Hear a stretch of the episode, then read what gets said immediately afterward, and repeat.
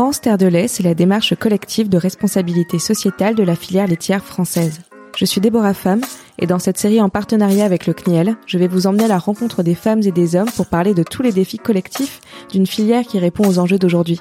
Bonne écoute Bonjour à toutes et à tous, nous revoilà pour un épisode de France Terre de lait. Je suis aujourd'hui en compagnie de Christine et de Jean-Baptiste. Nous sommes en Auvergne à Saint-Just-près-Brioude. Christine Jean-Baptiste, bonjour. Bonjour. Merci de nous accueillir. Et on va commencer l'interview tout de suite en parlant de la ferme. Alors, ce qui est drôle, c'est que c'est la première fois qu'on tourne un épisode in situ. Donc, on est dans votre ferme.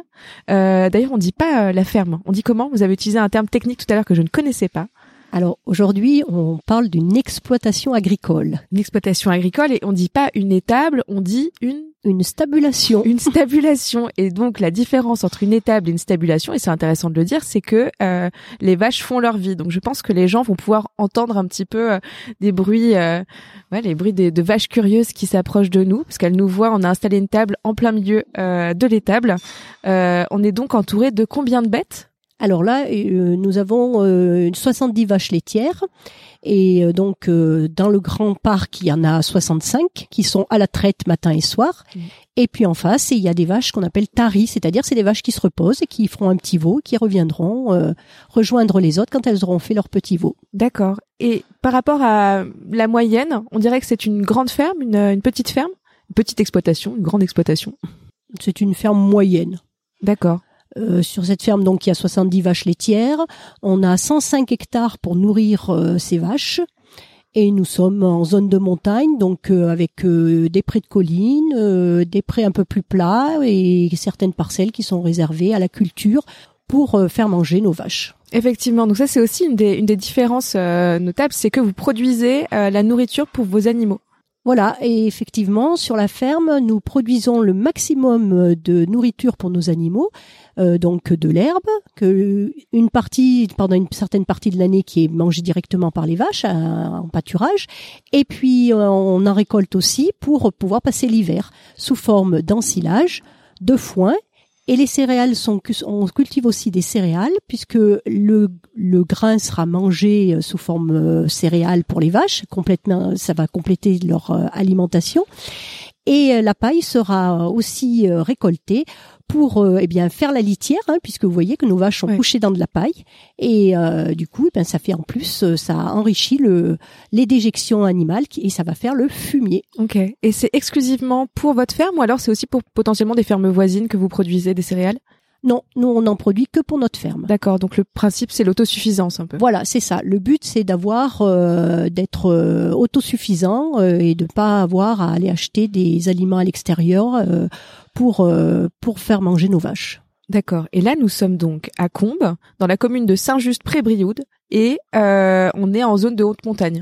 Alors, on n'est pas en zone de haute montagne, on est en zone de montagne. Nous sommes à 850 mètres d'altitude et la haute montagne, euh, les gens de la montagne, ils sont à plus de 1000 mètres. Eh ils vont dire non, à 850, c'est la petite montagne. C'est de la montagnette. Voilà, c'est ça. Mais euh, nous sommes quand même en zone de montagne puisque nous sommes à plus de 600 mètres d'altitude, donc on est bien qualifié en zone de montagne. Donc on produit un lait spécifique en zone de montagne. Alors, nous, on produit un lait à base d'herbe essentiellement.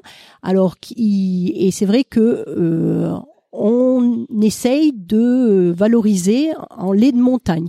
Donc c'est pour ça que notre lait est livré dans une coopérative et il y en a aussi une partie qui va euh, dans une coopérative qui fait du lait avec appellation montagne. On a un cahier des charges à respecter euh, et c'est du lait. On peut donner l'appellation montagne. D'accord. Et est-ce qu'il y a des différences sur le travail euh, que vous produisez, enfin vous produisez vous en tant qu'éleveur finalement euh, au quotidien par rapport à une ferme qui se retrouverait euh, eh bien pas en montagne? Le, le, travail est différent. Hein. Le travail de la ferme, euh, c'est, on peut pas dire que nos voisins qui sont en plaine n'ont pas un travail aussi rigoureux. Et, mais ce qu'il y a, c'est que nous, on est, on, on a un climat qui est un peu différent de la plaine. En plus, on a des parcelles qui sont pentues. Donc c'est vrai que c'est un petit peu moins, c'est un petit peu contraignant parce que euh, eh bien quand euh, euh, vous allez avec un matériel travailler le terrain, eh bien il faut un matériel un peu plus adapté. Hmm. Mais sinon, bon après, aujourd'hui on est quand même équipé avec du matériel qui qui est bien adapté pour cette pente. la pente, eh bien, ça veut dire aussi qu'on fait des parcs un petit peu en fonction de la pente. Hein. C'est pas, c'est pas forcément tout, tous les, toutes les parcelles ne sont pas mécanisables de la même façon parce que quand ça penche, vous pouvez pas y aller avec le même matériel. Donc c'est ce qui est un petit peu plus contraignant et du coup on est obligé de s'adapter à notre à notre terrain. D'accord. Et pour euh, pour en savoir un peu plus sur l'histoire de cette ferme, tout à l'heure vous nous, vous nous montriez un peu le, le, corps de ferme avec euh, la partie originelle qui appartenait donc à à la famille de votre mari. Voilà, c'est ça. Parents. Ici, nous sommes sur euh, la ferme de mon mari. lui, il s'est installé en 1984 avec ses parents qui eux-mêmes s'étaient installés dans les années 70 sur la ferme familiale. Et donc Jean-Baptiste, euh, maintenant, on peut dire que c'est la quatrième génération. C'est la relève. Voilà, c'est la relève. Et effectivement, quand euh, mon mari s'est installé, il y avait, même quand ses parents se sont installés, il y avait un premier corps de ferme qu'eux-mêmes ont agrandi, ils ont fait une, autre étable un peu plus pour avoir un peu plus de vaches, hein, parce que quand euh, mes beaux-parents sont installés, il y avait une dizaine de vaches, et puis quand Jean-Luc s'est installé, il y en avait 35. Donc le bâtiment était un petit peu plus grand. Et aujourd'hui, il y en a 70. Donc ben, le bâtiment est encore un peu plus grand puisqu'on a euh, agrandi. Euh. Et nous, on s'est spécialisé en lait puisque quand Jean-Luc s'est installé sur la ferme de ses parents, il y avait aussi des moutons. Ah. Et il y avait même eu autrefois des porcs. D'accord. Alors nous, on a fait pendant quelques temps aussi des volailles. Et puis maintenant, on est plus spécialisé dans le lait. Ok. Pour quelle raison vous avez décidé de vous, de vous spécifier? Alors, pour être euh, plus efficace. Parce que c'est vrai que c'est quand même euh, pour faire bien son travail et faire du lait de qualité, il faut être quand même assez technique et il faut être assez spécialisé.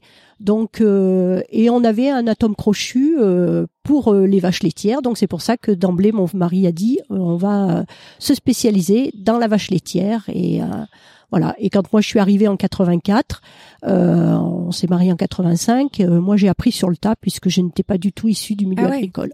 D'accord, donc vous êtes complètement autodidacte voilà, tout à fait. Moi, j'ai appris le métier euh, au jour le jour, à l'instinct. Euh, voilà, à l'instinct, et, euh, j'étais même pas au départ, je savais pas si j'allais faire ma carrière sur cette ferme. Et puis finalement, j'y ai trouvé ma place. On m'a permis de, même si je ne savais pas faire, on m'a permis d'apprendre. On m'a laissé du temps, on m'a laissé faire mes preuves, et j'ai fait toute ma carrière euh, dans sur la ferme, puisque mon mari approche de la retraite. Moi, j'en ai encore pour quelques années, mais et je regrette pas mon choix. Vous vous prédestiniez à quoi euh, avant de faire ça? Alors moi je viens de Clermont-Ferrand, j'avais fait des études, euh, j'avais fait un bac scientifique et j'avais j'étais plus tournée vers les métiers le lié euh, style je voulais faire infirmière tout simplement. Et puis voilà. Alors alors des fois je fais un peu l'infirmière de mes vaches mais bon c'est le but c'est pas ça c'est surtout de de, de de trouver son équilibre. Alors je ne monte pas sur les tracteurs mais par contre, je m'occupe des animaux, je fais toute la partie gestion. Mhm. Et sur une ferme, ce qui est important, c'est d'être complémentaires les uns des autres et d'avoir un petit peu chacun son euh, euh, sa spécificité pour qu'on puisse se complémenter et, et, du coup faire bien bien mener notre euh, notre travail sur euh, sur la ferme. Ok, donc euh, d'une certaine manière, c'est chacun son rôle et bah ça tombe bien parce que le, le sujet quand même principal de cet épisode, c'est de parler de de transmission et de renouvellement des générations dans ces fermes-là et c'est pour ça aussi que Jean-Baptiste tu tu es avec nous. Donc on va te poser plein de questions. C'est génial d'avoir le fils et la mère. Qu'est-ce qui t'a plu toi dans ce métier, Jean-Baptiste? Est-ce que tu te prédestinais toi aussi à, à travailler sur une ferme? Alors oui, j'ai toujours été dans, béni dans ce milieu. Après, euh, je suis parti à un certain moment parce que euh, certaines choses autour de moi ont fait que, euh, dans ma femme, ont fait que je, j'ai voulu partir pour trouver, rencontrer autre chose dans ma vie. Donc du coup, c'est pour ça que je, je suis parti donc sur Clermont. J'ai fait ouvrier agricole. pas trop loin. Pas très loin, non, à une heure d'ici. Mais voilà, j'avais complètement coupé les pans. J'étais parti dans autre chose. Et puis bon, euh, petit à petit, je me suis bien rendu compte que bah, je travaillais pas pour moi, je travaillais pour un patron, même si ce que j'ai fait m'a plu. Mais euh, à un moment donné, je me suis posé la question de me dire, eh ben si pourquoi pas tu revenais euh, sur l'exploitation familiale, ça serait pas, ça me plaisait quand même plus que la situation d'ouvrier. D'accord. Et euh, toi, tu as grandi sur cette euh, exploitation. Et euh, est-ce que tu te, tu te disais qu'un jour, c'est pourrait potentiellement être un métier qui allait t'intéresser, travailler avec les animaux? Oui, oui, oui. oui Ça a toujours été les animaux. J'ai toujours aimé ça. J'avais toujours dit que si un jour je m'installais, ça serait sur une ferme avec des vaches laitières. Ouais. Même si j'étais contre rien, mais mais c'est vrai que l'élevage de bovins laitiers pour moi a toujours été ma priorité. On va dire, c'est ce que j'ai préféré, quoi. Ouais. Et puis j'imagine aussi quand t'es jeune et que euh, tu nais dans un dans, dans, une atmosphère comme ça, tu te donnes toujours un peu un coup de main aux parents, tu vois euh, comment ça se passe, t'apprends le métier sans vraiment le vouloir, non? C'est ça, exactement. Euh, j'étais toujours sur l'exploitation. Voilà, mes week-ends, eh ben, je venais aider mon père. J'étais le plus heureux du monde. Hein. Je, je, me, je me plaisais dans cet élément, on va dire. Ok, Christine, est-ce que toi tu, tu sentais que qu'il avait un fort intérêt pour pour ce métier? Oui, très vite, euh, je me suis aperçu que, enfin, avec son papa, on s'est aperçu que Jean-Baptiste aimait, avait un bon contact avec euh, les animaux et avec les vaches. Mhm. Alors, bien sûr, euh, le chien de ferme, c'était son premier compagnon, hein, mais quand il passait au milieu des vaches, on sentait que ça se passait bien, qu'il y avait un certain feeling. Et quand il venait avec moi faire boire les petits veaux, je voyais qu'il avait beaucoup de, beaucoup, beaucoup d'intérêt pour, même pour les petits veaux. Pour, il avait un, un comportement qui faisait que je sentais que c'était pas une contrainte pour lui. Mhm. Voilà, ça se passait bien. Il y avait un feeling. tu disais tout à l'heure euh, que qu'il y avait comme une oui, euh, les, animaux étaient plutôt apaisés en la présence de Jean-Baptiste et que c'est pas toujours le cas en fait avec les éleveurs. Non, c'est vrai que souvent on dit euh, c'est au milieu d'un troupeau qu'on voit un bon éleveur, mais c'est vrai qu'avec Jean-Baptiste et là on, le, ressent d'autant plus maintenant qu'il est vraiment qu'il travaille tous les jours sur la ferme. Euh, ça peut arriver des fois qu'il y ait des vaches qui aient des comportements un petit peu bizarres, qui se mettent un peu en retrait et que du coup on peut pas forcément les approcher. Elles sont un peu un peu peureuses. Et Jean-Baptiste a une façon de leur parler, de, de les toucher hein, même. Et du coup on, ça passe tout de suite. Et c'est vrai que des fois, euh, j'ai eu vu moi que son papa pouvait pas faire entrer une vache euh, par un par une petite porte dans un parc. Et Jean-Baptiste arrivait, lui disait mais attends, on va s'y prendre autrement. Et hop, ça se passait très très bien. Ok. C'est quoi ta méthode? C'est quoi ton secret alors Jean-Baptiste? Est-ce que tu es quelqu'un d'extrêmement zen finalement? Ben je pense oui qu'il y a une part sûrement de voilà de prendre les choses comme elles viennent et de pas s'énerver et, et, de laisser faire euh, la nature. Euh, voilà, être au contact au plus simple en fait avec les animaux et, et pas essayer de chercher la prise de tête ou voilà se tourner contre. Euh, mais comme dans toute relation, j'ai envie de dire, euh, c'est comme avec des enfants, c'est comme, enfin voilà, c'est euh, c'est comme ça. Ok. Est-ce que euh, as l'impression dans la complémentarité que tu citais tout à l'heure, Christine, tu penses que c'est quoi les qualités? Bon, c'est vrai que ton mari est à la retraite, mais euh, il est encore présent. Euh. Alors il est pas, il est pas à la retraite encore. Hein. Ah, il, va. Il, va être à la retraite euh, d'ici, je pense que d'ici la fin de l'année, parce qu'il a l'âge, il peut prétendre à ses droits à la retraite. Okay. Mais il travaille encore à plein temps sur l'exploitation. Mhm. Mais c'est vrai que cette complémentarité, eh bien, c'est important parce que il y a certains chantiers ou certains moments de la journée où ben Jean-Baptiste va faire des choses. bon, il, on fait on est dans un métier aussi où on a besoin de beaucoup communiquer entre nous. Parce que quand on a 70 vaches euh, et qu'il y a beaucoup des, il y a tous les terrains à s'occuper, il faut programmer le travail de la journée. Donc, euh, alors le matin, comme Jean-Baptiste habite pas sur la ferme, euh, à, la salle de traite, quand on arrive au bâtiment, la première chose c'est de se dire aujourd'hui on va faire ça, ça, ça et ça. Voilà, c'est le programme est fait et on fait des petites réunions de de pour prévoir le, travail de, de, la journée et, aussi pour prévoir euh, même pas seulement de la journée, voire de la semaine. Et vu que ben toi Jean-Baptiste as 30 ans et euh, bah tu j'imagine que tu ramènes quelque chose d'un peu neuf là-dedans. Est-ce que tu as fait une formation euh, avant d'arriver ou alors est-ce que c'est vraiment comme euh, comme ta maman, tu es un peu autodidacte dans le métier et puis tu as, grandi dedans, tu es tombé euh, dans la marmite quand tu étais petit? Non non, j'ai fait une formation donc j'ai fait un BEP. Mmh puis un bac derrière euh, professionnel mhm. sur euh, sur deux ans et euh, aussi un BTS par la suite. D'accord. Et donc suite au BTS, je suis parti travailler dans le milieu agricole. D'accord. Donc j'étais ouvrier dans une ferme de porc et céréales. Ok. Dans le Puy-de-Dôme. Pas de regret sur le choix de l'animal, du coup, a priori? Non. Ouais. Et euh, Christine, tu penses qu'il amène quoi? Qu'il apporte quoi euh, comme euh, qualité d'aujourd'hui? Parce que c'est vrai que toi, tu, tu, tu, tu fais ce métier euh, depuis longtemps et peut-être la façon de voir les choses évolue beaucoup, surtout en ce moment qu'on parle beaucoup de bien-être animal et d'autres choses dont on parlait peut-être moins il y a 20 ans. Alors, il y a 20 ans, c'est vrai qu'il y avait certains, on, on, on, le vivait au quotidien le bien-être animal, mais on n'y mettait pas des mots dessus. Aujourd'hui, c'est vrai que les jeunes, euh, eh ben, ils sont soumis à, à comme nous, on, comme on, l'a entendu, à certaines réflexions, et, il faut du coup trouver les mots pour expliquer eh ben, son quotidien, comment on travaille avec nos vaches, comment on considère le bien-être animal, comment on entretient l'environnement. Et Jean-Baptiste, il a très vite euh, trouvé sa place dans la mesure où il a une conception de, du bien-être animal, de l'environnement qui est très naturel. Alors, il a même eu pour projet de faire passer la ferme en bio, mais le, ça ne s'est pas fait encore et peut-être ça se fera un jour, mais pour le moment on l'a pas fait parce que c'est pas des choses qui se font comme ça dans un claquement de doigts. Il mhm. faut réfléchir en amont, il faut voir si on a des terrains adaptés, si euh, si si euh, on peut euh, mettre à bien ce projet. Donc alors après un jeune, ça amène des idées nouvelles. Mais c'est là que des fois on rentre un petit peu dans le conflit parce que nous, ah on a travaillé, même. on a travaillé d'une certaine manière. Et c'est vrai que Jean-Baptiste, lui, il est arrivé avec plein d'idées. Et au départ, il y a eu euh, quelques Des petits accrochages, voilà, avec entre autres avec son papa, parce que euh, nous, on est en fin de carrière, on estime que notre outil, il marche bien comme il est. Et pourquoi, pourquoi en changer? Et Jean-Baptiste, non, lui, il a des choses qu'il voit différemment, et c'est normal. Oui. Parce que nous-mêmes, on a vécu ça il y a 40 ans en arrière. Quand on est arrivé, on a voulu aussi apporter notre touche à cette ferme. Et c'est normal que Jean-Baptiste aujourd'hui veuille apporter sa touche à, la ferme et, et, à sa conduite. Euh, entre autres, et eh ben, par rapport au pâturage, il nous a, il a amené de la technicité. Il fait ce qu'on appelle du pâturage tournant dynamique. Il fait ses, ses parcs à l'avance. Et ça, c'est des choses que nous, on faisait pas pareil. Est-ce que ce serait pas de l'optimisation, ça C'est un petit peu.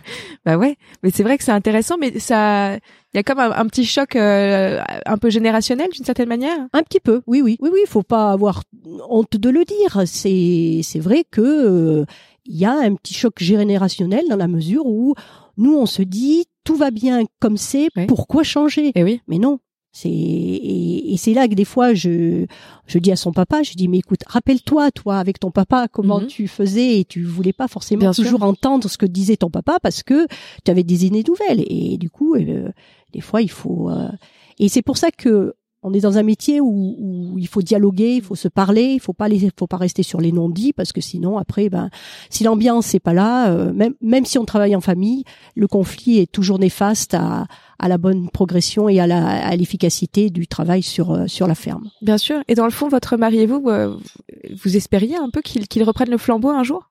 Alors, au départ, quand il est parti, qu'il a fait ses études agricoles, on s'était dit bon, il fait des études agricoles, donc il va finir par revenir. il, finira par revenir. Quand il est parti, on a eu un moment donné, surtout le temps qu'il est parti, il, était en couple, il a construit une maison sur Clermont. On s'est dit, non, là, il a vraiment été dans des projets très très loin, donc il ne reviendra pas. Alors nous, on était même arrivés à se dire, eh ben, cette ferme, euh, peut-être, elle sera transmise à, des étrangers un jour. Mhm. Ça vous faisait quelque chose quand même d'imaginer que, que ça reste pas dans la famille, j'imagine? Alors, c'est vrai que même si on se dit, oh, ben non, quelqu'un la reprendra bien, ça, au fond, euh, c'est quand même l'affaire familiale et on se mhm. dit surtout que nous on habite sur le site quoi. Donc on se disait peut-être que le jour où on verra passer des étrangers tous les jours devant notre porte et en se disant ils vont travailler dans notre ferme, ça va peut-être nous, nous choquer même si on, on, fait toujours les durs en se disant non non, on s'adaptera. Mais c'est vrai que le jour où Jean-Baptiste a dit je reviens, alors ça nous a un petit peu, alors ça nous a rassurés parce qu'on s'est dit bah voilà il a il a de quoi travailler sur cette ferme, mais d'un autre côté la conjoncture et étant ce qu'elle est en agriculture, mm. on s'est dit est-ce que c'est le bon choix? Est-ce qu'il faudrait pas qu'on l'entraîne aussi dans quelque chose où il ne retrouvera pas son son équilibre financier, son équilibre familial, puisque son épouse, elle travaille, elle n'est pas du tout destinée à revenir sur la ferme. Hein. Elle est infirmière, elle a son métier. Euh, ils ont deux petites filles, ils habitent pas sur le site de l'exploitation, donc après il faut trouver un autre équilibre. Mm-hmm. Et je pense que Jean-Baptiste, il a fallu que lui, il fasse, il travaille différemment et il a apporté des choses, des, entre autres dans les horaires de travail, parce qu'il n'était pas sur place. D'accord.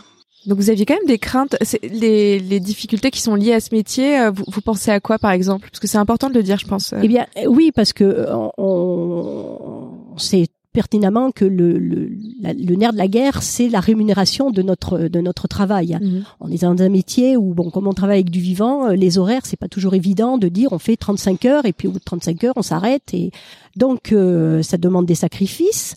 Et on n'a pas forcément euh, les cinq semaines de vacances au moment où on voudrait les avoir. Mais d'un autre côté, euh, Jean-Baptiste était ouvrier, avait un, savait ce que c'était de gérer euh, une famille avec une rémunération euh, régulière tous les mois. Et là, il faut arriver à trouver une rémunération régulière aussi pour faire vivre la famille. Et les prix agricoles étant très instables, et entre autres nous, le prix du lait est quelque chose qu'on ne maîtrise pas, Et du coup, ce qui fait qu'il y a des fois, on a des, on, on, se dit si le prix du lait ne se maintient pas, Jean-Baptiste ne pourra pas avoir un revenu correct pour faire venir sa, faire vivre sa famille. Même s'il a un patrimoine, on vit pas d'un patrimoine. Le patrimoine, c'est pas ce qui sert à faire les courses tous les Bien jours sûr. pour nourrir la famille, quoi. Mhm. C'est vraiment euh, ressortir une rémunération et un salaire de la ferme.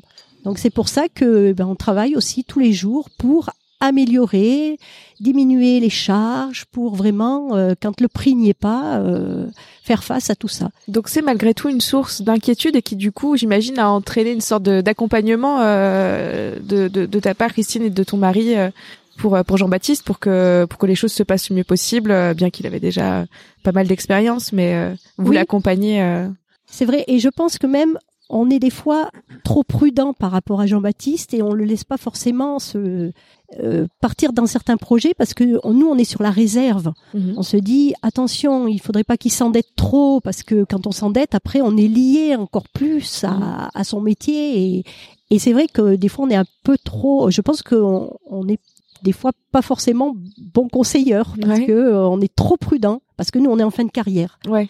Et, Et puis parce que c'est votre fils aussi. et parce euh. que c'est notre fils et voilà et Jean-Baptiste il a deux petites filles et on se dit il faudrait pas que il, il- il passe à côté aussi de, de sa vie familiale qu'il fasse trop d'heures et qu'en contrepartie il n'ait pas la rémunération euh, pour euh, faire face à, à sa famille quoi. Oui, parce qu'en plus, c'est vrai que la différence, c'est que euh, toi, Christine, tu le faisais avec ton mari, et toi, Jean-Baptiste, c'est un peu plus euh, plus de ton côté pour l'instant. Ouais. Ouais. Et euh, est-ce que pour toi, ça a été une source d'inquiétude, justement, tout ce dont on parle euh, avec ta mère maintenant?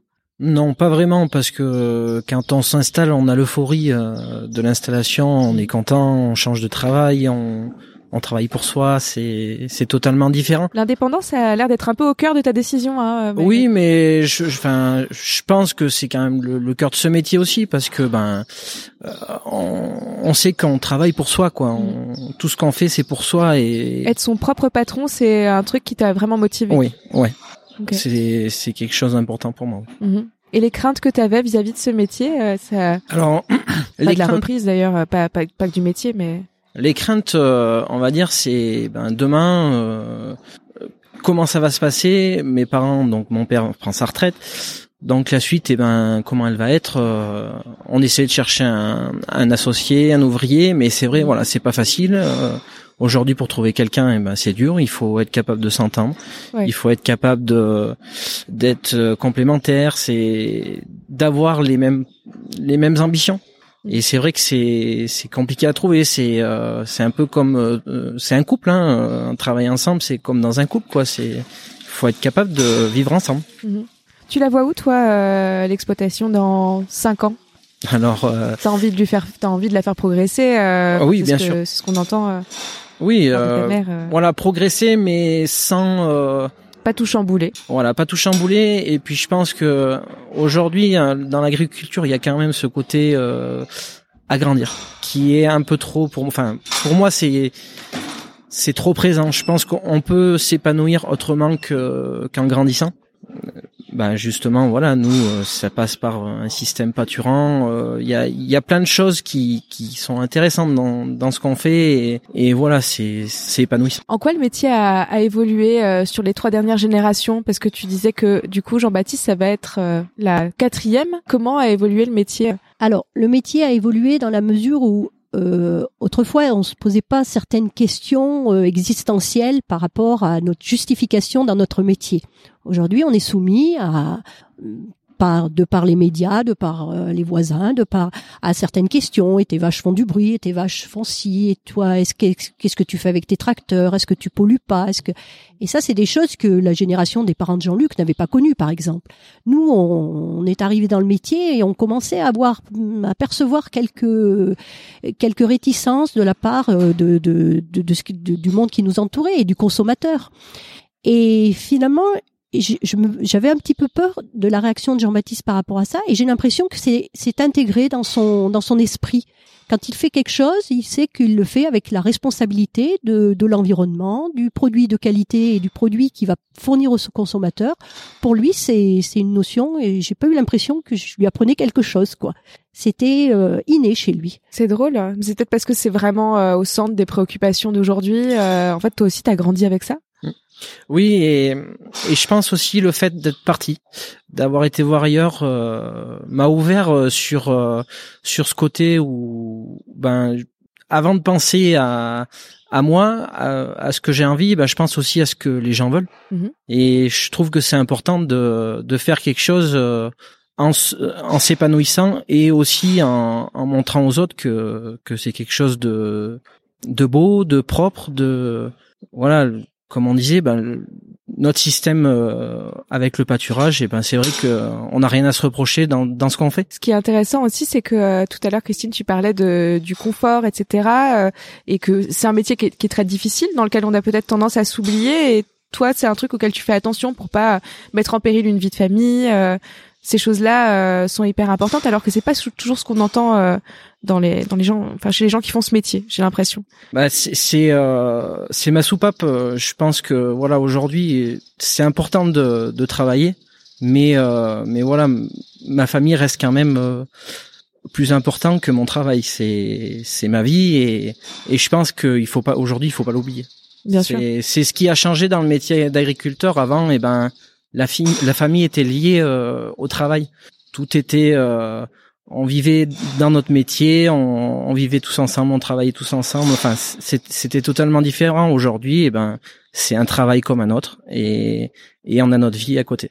Alors j'ai beaucoup parlé des difficultés, mais j'aimerais bien parler des choses qui sont épanouissantes pour vous deux dans le métier.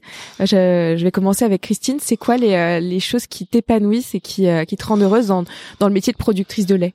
Alors, dans mon métier de productrice, c'est déjà cette responsabilité de sur la ferme, il sort du lait tous les jours, hein, enfin qui est collecté tous les deux jours, et ce lait va être consommé euh, par des, des, adultes, mais aussi beaucoup par les enfants. Et le fait de d'avoir misé toujours sur la qualité, c'était aussi par rapport à, au fait qu'on a une grosse responsabilité. On nourrit les gens. Donc, euh, et chacun, euh, personne ne, peut passer sa journée sans manger, et entre autres des, en mangeant des produits laitiers. Et c'est vrai que quand euh, je vois après, hein, je vais dans les magasins que je, on, va jusqu'au bout du, avec notre association de producteurs de lait montagne, on va dans les magasins pour présenter notre produit. Mmh. Et on explique la façon dont on travaille, comment on nourrit nos vaches, et notre lait, on sait qu'il est de qualité parce qu'il est contrôlé. C'est pas quelque, c'est pas nous qui décidons comme ça euh, à la sortie du, du puits de lavage que notre lait, non, il est contrôlé.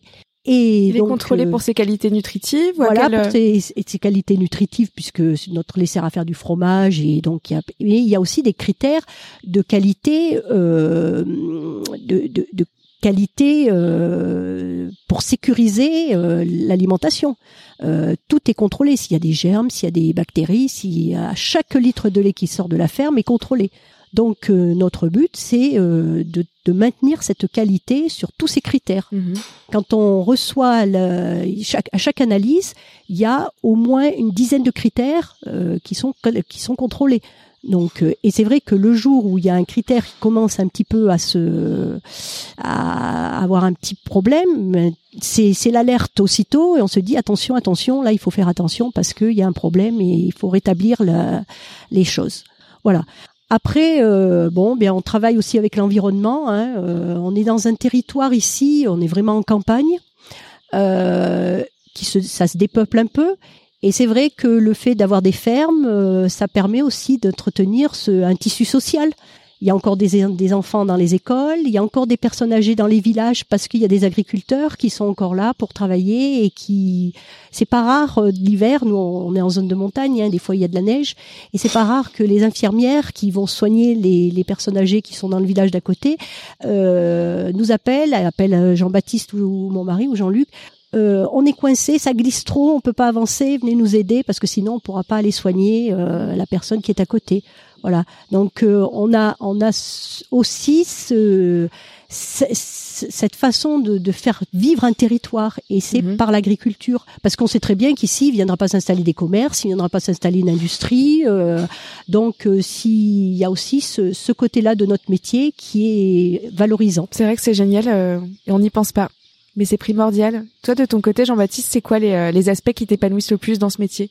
Euh, C'est c'est de la façon dont on produit. c'est ce côté euh, essayer de voilà comme on disait on voudrait essayer de passer en bio. On l'est pas tout de suite mais c'est un long chemin. Et vraiment c'est ce côté où ben aujourd'hui par exemple sur notre ferme euh, on utilise très peu de pesticides voire pratiquement plus.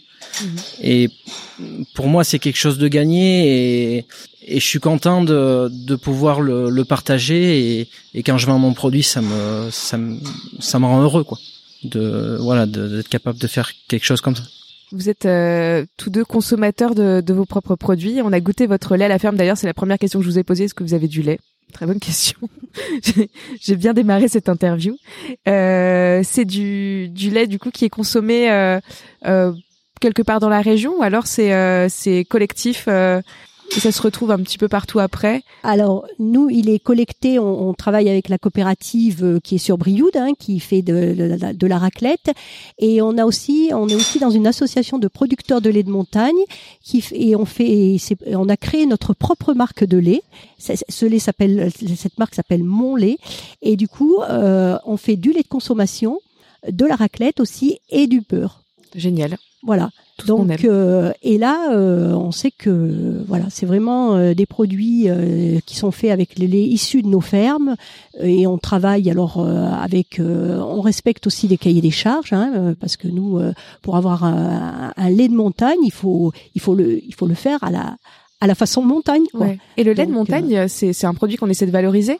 Et c'est quoi les, les différences, les qualités qu'il a par rapport à, un lait, mais je veux dire plus euh, l'aspect nutritif. Est-ce qu'il est plus riche, par exemple? Alors c'est il, est fait dans des conditions où l'herbe qui pousse chez nous n'est pas tout à fait la même que celle qui pousse en plaine. D'accord. Parce que parce que le, la terre n'est pas la même, tout simplement. Hein.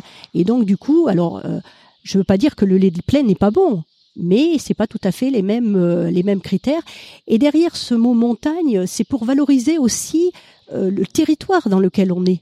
On sait qu'en Auvergne, euh, bon, on est déjà un plateau de fromage, hein, c'est pas rare. Mhm. On nous dit que l'Auvergne est un plateau de fromage, parce que et chaque région peut faire un fromage un peu différent parce que c'est pas tout à fait la même terre, c'est pas le même terroir. Et du coup, les vaches, eh ben, elles respirent pas le même air et elles mangent pas tout à fait la même chose d'un endroit à l'autre. Et du coup, on peut valoriser notre produit différemment. C'est vrai. J'ai une, euh, j'ai une dernière question, euh, une question qui, qui s'adresse à vous deux autour de la ferme.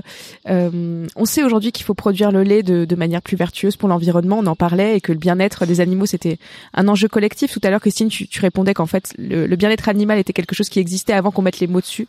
Mais euh, vu que c'est un enjeu pour l'ensemble de la filière, comment vous pensez y contribuer vous euh, dans cette ferme? Alors déjà, bon, déjà c'est par la qualité du produit qu'on fait. Jean-Baptiste a, a parlé de quelque quelque chose tout à l'heure. Il a dit, je ne suis pas dans le volume, dans grandir, grossir, avoir plus d'hectares, plus de vaches. Mm. Mais par contre, il est, et pour ça, c'est, c'est vraiment dans son ADN, hein, parce que c'est pas nous qui lui avons dit, fais comme ça. Hein. C'est lui qui a dit, de toute façon, moi, je ne veux pas forcément faire beaucoup plus de volume mais je veux continuer à faire quelque chose de qualité. Donc c'est pas un enjeu de performance. Non, c'est euh, voilà, on parlait tout à l'heure de qualité la base c'est l'alimentation des animaux mm. et, et ça aujourd'hui c'est ce qu'il y a de plus important c'est on parle de relation euh, sol plante animal mm. donc euh, il faut que le sol soit en bonne santé pour que la plante pousse et que l'animal qui l'ingère soit en bonne santé aussi mm. et, et ce rôle là il est très important et et la, la seule manière euh, et qui, qu'il y a pour que ça fonctionne, c'est de travailler euh, le plus naturellement possible. Mhm.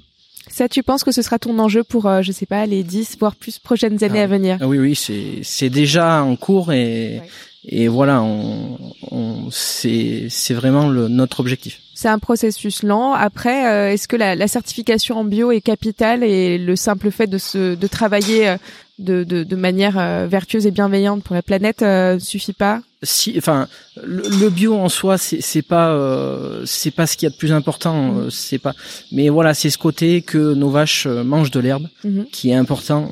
une vache qui pâture de l'herbe, on sait qu'aujourd'hui, elle est, elle est propre, mm. elle est verte. C'est, voilà, c'est peut-être un peu bizarre mon terme, mais une vache dégage du méthane. Mais en contrepartie, quand elle mange de l'herbe, l'herbe capte du carbone. Donc ce CO2 qui est capté, est plus important que le méthane qu'elle rejette. D'accord. Du fait de son pâturage. et du coup, eh ben c'est ça, ça fait que cette vache est propre. Alors que bon, bah, l'hiver quand elle mange dedans, on sait très bien que cette herbe il faut la ramasser avec du matériel. On consomme des carburants et ben c'est c'est c'est un peu moins bien, mais n'empêche que ça fonctionne aussi. Mhm. C'est des considérations techniques que vous aviez aussi, Christine, euh, ce qu'est en train de dire Jean-Baptiste? Alors oui, mais c'est vrai qu'à un moment donné, euh, on, on, a été euh, nous aussi dans une génération où on nous proposait plutôt d'aller plutôt dans la quantité mhm. et du coup euh, on avait tendance à perdre un petit peu cette notion de naturel de travailler euh, de façon autonome et naturelle sur la ferme mhm. et euh, par exemple on a eu essayé de faire pousser du maïs mais on est en montagne et le maïs, c'est pas ce qu'il y a de mieux, et c'est parce que le maïs demande de l'eau à un certain moment, et on n'a pas le système d'irrigation. Nous, on a une faible pluviométrie l'été, au moment où le maïs pousse et qu'il aurait besoin d'eau. Et finalement, Jean-Baptiste nous a dit non, bah ça, ça sera une, une culture qu'il faudra abandonner chez nous, parce que. Mais par contre, il a réimplanté des espèces dans ses prairies qui font face à ces aléas climatiques. Il y a beaucoup de technicité dans ce que Jean-Baptiste a ramené euh, dans sa façon de, de, conduire ses pâtures. De... Et c'est vrai que c'est là que je me dis que finalement, il, il reprend bien le flambeau. Mhm. Et maintenant, à nous, derrière, de, de l'aider au maximum.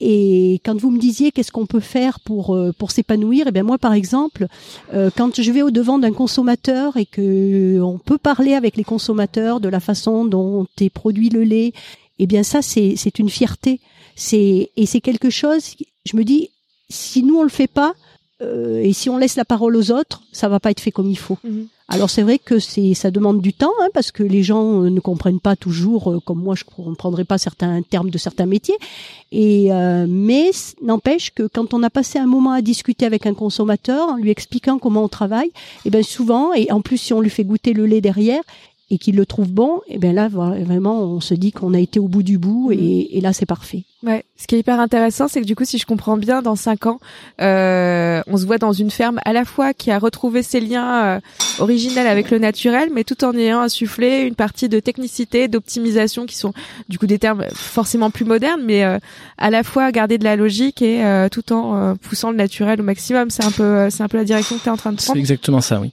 Eh ben, ça veut dire que j'ai tout compris. Eh ben merci à tous les deux pour votre temps. Euh, C'était un plaisir. Je vous propose qu'on se quitte là, qu'on aille prendre un goûter puisque Christine nous a préparé une merveilleuse tarte aux pommes qu'on va déguster avec un verre de bon lait. Euh, merci à toutes et tous pour votre écoute et à bientôt. À bientôt. À bientôt.